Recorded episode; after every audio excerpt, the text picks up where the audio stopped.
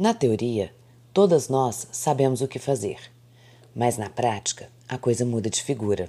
E você sabe por quê? Porque talvez o que é preciso ser feito parece simples demais e não nos desafia. Porque talvez o que precisamos fazer você já esteja cansada de saber e se acha superior, e assim não considere importante colocar em prática. Porque talvez ainda o que você realmente quer seja um milagre de renascer, mas não a dor de morrer. E por isso, tudo nos leva ao ciclo vicioso da desistência. Como seres humanos, em algum momento ou área de nossas vidas, já experimentamos algum episódio onde simplesmente demos um dane-se para fazermos exatamente o que queríamos naquele momento, com toda a intensidade que poderíamos fazer. Eu vou te dar um exemplo.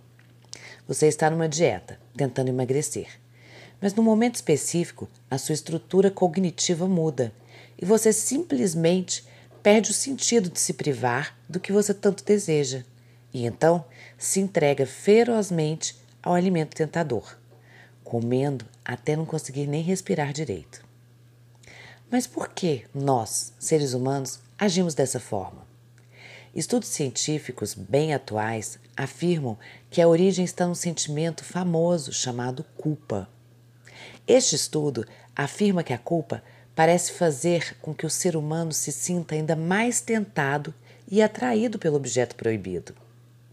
Fizeram diversos estudos aonde separaram grupos de pessoas e as que se sentiam mais culpadas eram as que comiam mais, acredite, ganhando assim mais peso.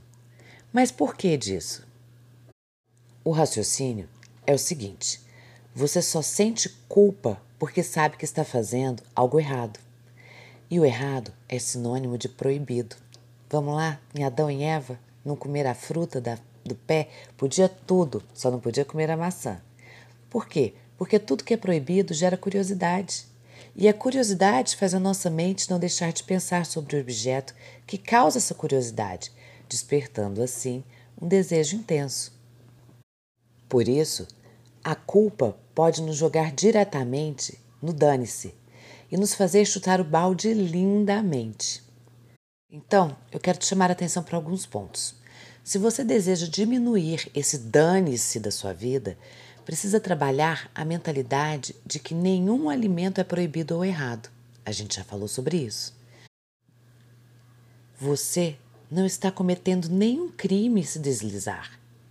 Então, trabalhe a sua mente dizendo que aquele alimento não vai acabar no universo e que estará à sua disposição para sempre quando você precisar, mas que racionalmente e gentilmente você não precisa dele naquele momento.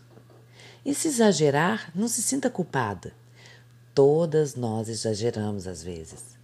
Busque uma rotina mental leve para não despertar esse senhor dane-se dentro de você.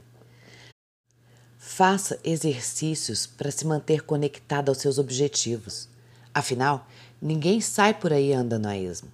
Precisamos de um norte, um lugar para ir. E as regras são simples, mas o caminho é longo. Deixe a ansiedade de lado e põe em prática tudo o que sabe. Mas não espere um milagre para amanhã. Faça esse milagre acontecer nas suas atitudes de hoje, porque só chega aonde quer quem dá um passo de cada vez.